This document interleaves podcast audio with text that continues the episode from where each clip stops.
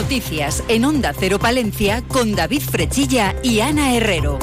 Y Gonzalo Toledo, que nos sigue acompañando en la parte técnica. Ya conocemos las fechas definitivas para que este sonido se repita en la capital palentina. Y ahora gritad conmigo, ¡Viva Palencia! ¡Viva San Antolín!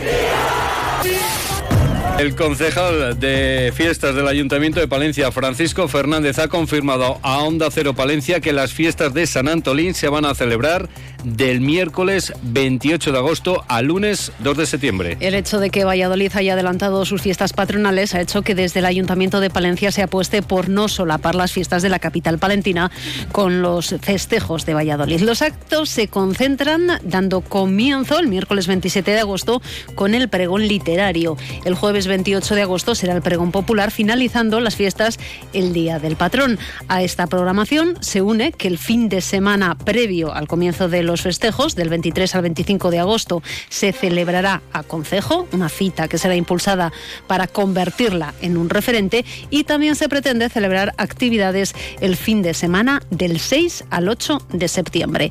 Escuchamos al concejal de fiestas Francisco Fernández. Añadir que sí que nos gustaría que fueran concentradas y potentes y bonitas y que evidentemente es una estrategia que nosotros utilizamos un poco en cuanto a que Valladolid está tirando muy hacia detrás de las suyas pues eh, nosotros creemos que tenemos que trabajar con las nuestras con ideas diferentes. Y esta idea diferente de concentrarlas mucho y partir la programación en diferentes fines de semana, pues vamos a probar este año qué tal resultado da. Pues ya lo han podido escuchar, ya conocemos, noticia que les hemos avanzado, que nos lo ha contado el concejal de fiestas del Ayuntamiento de Palencia, Francisco Fernández. Las fiestas de San Antolín serán entre el miércoles 28 de agosto al lunes 2 de septiembre. Pues dentro de unos instantes les vamos a contar más noticias, eh, pero lo que hacemos ahora es conocer el tiempo. En estos momentos tenemos una temperatura de 8 grados en el exterior de nuestros estudios. Conectamos con la Agencia Estatal de Meteorología. Hola, ¿qué tal? Buenas tardes. Buenas tardes. En la provincia de Palencia continuamos con tiempo estable. Hoy las temperaturas se mantienen sin cambios o suben ligeramente. Se espera hoy una máxima de 18 grados en Aguilar de Campo, 17 en Cervera de Pisuerga, 16 en Carrión de los Condes y Guardo, 14 en Palencia. Durante esta tarde el cielo estará poco nuboso, con viento del norte o de dirección variable de intensidad floja en general. Mañana las temperaturas se mantienen con ligeros cambios, registrando heladas débiles dispersas. Se espera mínimas en la próxima madrugada de 2 grados en Cervera de Pisuerga y Guardo, 1 en Palencia, 0 en Carrión de los Condes, menos 1 en Aguilar de Campo. Las máximas de 17 en Cervera de Pisuerga, 16 en Palencia, Aguilar de Campo y Carrión de los Condes, 15 en Guardo. Mañana por la mañana tendremos brumas y nieblas en zonas de la meseta que pueden ser localmente persistentes. En el resto, cielo poco nuboso con nubes altas. El viento será de componente nordeste de intensidad floja en general. Es una información de la Agencia Estatal de Meteorología. Y hablamos de tribunales porque hay sentencia para el denominado crimen del machete ocurrido en Aguilar de Campo. La audiencia provincial ha condenado al acusado a la pena de 14 años y 11 meses de prisión como autor responsable de un delito de asesinato con las atenuantes de alteración psicológica derivada del consumo de drogas y arrebato. Recordamos, este crimen ocurría en la Cascajera el 15 de abril de 2021, tal y como dictaminó el jurado popular en su veredicto. Recordamos esa condena de 14 años de cárcel y 11 meses de prisión. En la sentencia, según informa Diario Palentino, se impone además al acusado una indemnización global de 150.000 euros para la familia de la víctima en el apartado de responsabilidad civil. Un jurado popular formado por cinco hombres y seis mujeres que decidió por unanimidad el miércoles 17 de enero con su veredicto que el acusado era culpable de asesinato y que actuó bajo la influencia de sustancias estupefacientes. Además, les contamos que la Policía Nacional de Valencia procedió a la detención de un varón como presunto autor de un delito de hurto al descuido en joyerías de esta ciudad. El detenido es nacido y residente en Córdoba. Los hechos sucedieron el pasado día 15 del presente mes en dos joyerías de Palencia. La hora detenido entraba en las mismas con la idea de realizar compras de joyas y entretenía a los empleados al tiempo que realizaba llamadas consultando sobre las joyas que pretendía adquirir, cambiando de opinión según le manifestaba su interlocutor, por lo que solicitaba joyas distintas, lo que obligaba a los empleados a manejar simultáneamente simultáneamente varios muestrarios y favoreciendo la sustracción de estas joyas sin que los empleados se percatasen de la acción únicamente al ordenar y recoger los muestrarios es cuando los empleados detectaban la falta de determinados productos procediendo a formular la correspondiente denuncia ante la Policía Nacional. Además también les contamos que un joven de 20 años de edad resultaba herido esta madrugada en un accidente de tráfico ocurrido en el kilómetro 1 de la autovía 65 en sentido Valladolid en la circunvalación de Palencia. El suceso, según confirmaron fuentes del Servicio de Emergencias Castilla y León 112, tuvo lugar minutos antes de las 6 cuando una llamada alertó de la salida de un vehículo que quedó parado en la mediana. Escucha en noticias en Onda Cero Palencia con David Frechilla y Ana Herrero. Los tractores van a salir a la calle. Las organizaciones agrarias Asaja, UPA y COAG en Palencia anuncian que se suman a las reivindicaciones del mundo del campo de nuestro país. La situación que están viviendo hace que consideren que es necesario dar comienzo a un calendario de movilizaciones ante, por ejemplo, la pérdida de un 35% en la rentabilidad de sus explotaciones. El 14 de febrero las tres organizaciones han convocado tractoradas en las localidades de Osorno y Magaz. A la espera de recibir la autorización de la subdelegación del Gobierno, el objetivo es que también esa misma jornada se pueda llevar a cabo una gran tractorada por las calles de la capital. Y muchos son los puntos de sus reivindicaciones. Entre ellos eh, podemos destacar una PAC que califican como la peor de la historia o, por ejemplo, también solicitan la derogación de la Agenda 2030. José Luis Marcos es el presidente provincial de Asaja Palencia. Y después, pues siendo ecológica, no nos dejan competir con el resto de los países, no nos dejan tirar y jugar en, en la misma liga. Nos ponen muchísimas restricciones, nos ponen muchísimas limitaciones y hoy en día yo creo que ya está el sector bastante agonizante como para que encima, cogiendo una producción de de cualquier ganadería, de cualquier agricultura normal, nos viene justo la rentabilidad de las explotaciones, pues encima nos limitan la hora de poder usar todo tipo de fitosanitarios, de abonados o cosas así, pues podemos tener muchísimos problemas.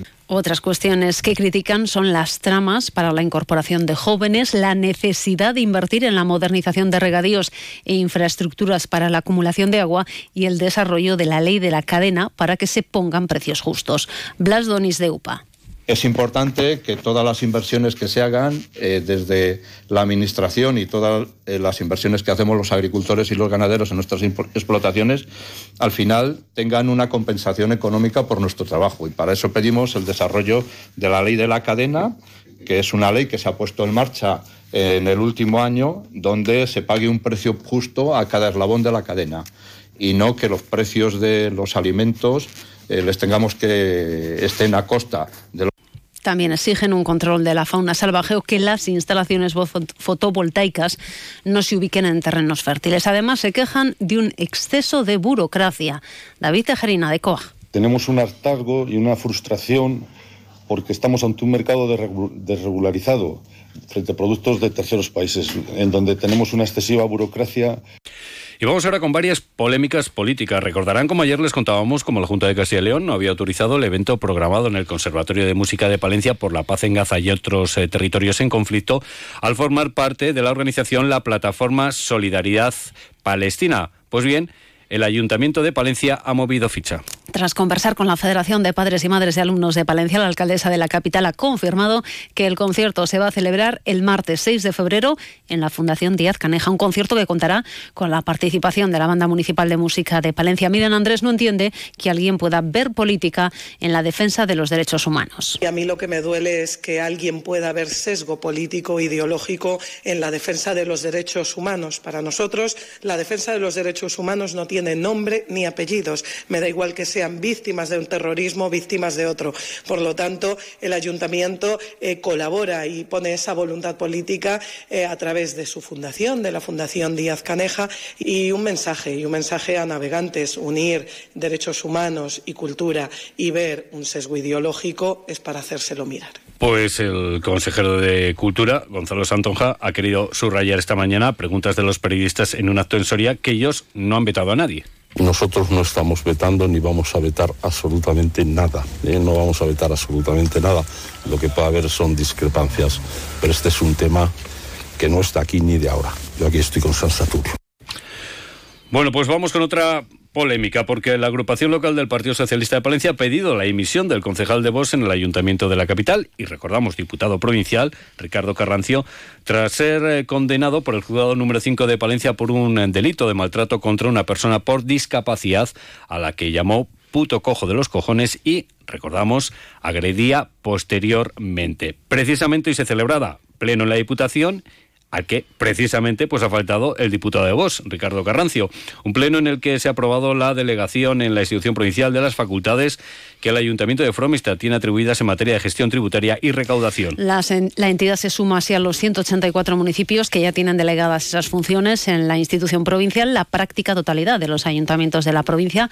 A ella se suman 28 juntas vecinales, tres mancomunidades y tres comunidades de regantes. Un pleno en el que tanto Vamos Palencia como el Partido Socialista han preguntado por la intervención de los bomberos del parque de venta de baños en el accidente de circulación del 17 de enero en Paredes de Monte. Escuchamos a sus portavoces voces Domiciano Curiel y Miguel Ángel Blanco. De quién es responsable de ello, hay una falta de coordinación, entendemos que sí. Se pone de manifiesto un error en, el protocolo de actuación y hablamos de seguridad de las personas y afortunadamente no hubo que lamentar ninguna desgracia. ¿Y cuánto tiempo vamos a seguir con esta, situación de inseguridad? Usted usted ha dicho en la intervención anterior que el 112 había avisado directamente al Parque de Extinción de Incendios de venta de baños, y eso es falso. Eso es falso. El Servicio de Extinción de Incendios llama a la Diputación, y que lo sepa todo Palencia, es un guarda de seguridad, no un funcionario público, una persona especializada, la que, a su criterio, establece a quién tiene que llamar o a quién no, siguiendo un protocolo que entiendo alguien le habrá dado. Y así le contestaba el diputado del servicio, Jesús Tapia. Eh, cuando el 112 llama aquí, lo coge, le aviso, el vigilante, el jefe del servicio y el técnico de protección civil. En el momento que el 112 llama aquí, se alerta al parque de bomberos de venta de baños y al parque de bomberos de Ampudia. Luego hay discrepancias en el 112, que si el 7, que si el 9. Y según la información que yo tengo, y usted puede constatar en su ayuntamiento, los bomberos de Palencia frenan su salida y salen y vuelven. Pero el de venta de baños sigue. Y ahora hablamos de nuestro mundo rural. Onda Cero con el mundo rural palentino.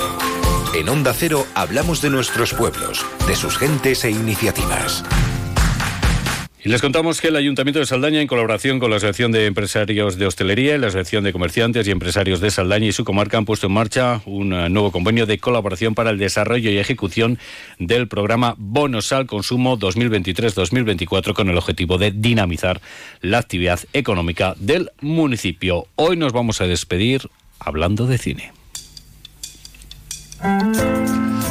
Y es que del 5 al 9 de febrero el Cine Ortega va a coger la edición número 16 de la Semana del Cine Espiritual organizada por la Diócesis de Palencia. Este año el más cogido es Elegidos y Enviados. Por la mañana los protagonistas serán las películas destinadas a los escolares palentinos. Por la tarde, en sesiones de 5 y media y 7 y media, se proyectarán ocho títulos, entre los que destacan El peor vecino del mundo, El primer día de mi vida o Belfast. Escuchamos a José Manuel Herreros. Lo llamamos eh, cine espiritual, pero no es cine religioso propiamente dicho, sino cine de valores. Es una marca que así funciona y que hace ver que las personas en este año, en el lema de elegidos y enviados, todas las personas tienen algo que pintar en esta vida y si lo descubren y descubren para qué está en este mundo, para qué están, aunque sean gente muy sencilla o de distintos ámbitos eh, sociales, pueden sentirse también enviados a hacer algo grande, a hacer cosas grandes.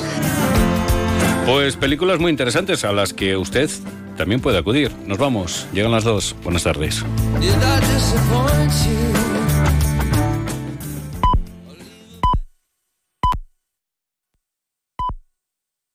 Estas llamadas son incidencias reales.